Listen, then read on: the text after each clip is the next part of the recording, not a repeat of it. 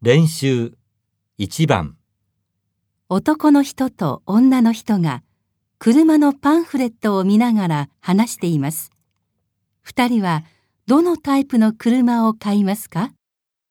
これかっこいいよな。ダメダメ、そんな二人しか乗れないのは。あなたのお父さんやお母さんも乗せることがあるし、私たちだって赤ちゃんができるかもしれないし。わかってるよ。ただ、こんな車に乗るのが夢だったんだよ。えー、っと、長いものを入れることもあるから、大きいけど、こういうのにしようか。うん、いいかも。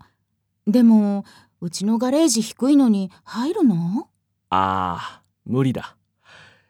じゃ、やっぱりこのタイプしかないよね。うん、これで決まりね。値段は安くないけどね。色は何がいい？二人はどのタイプの車を買いますか？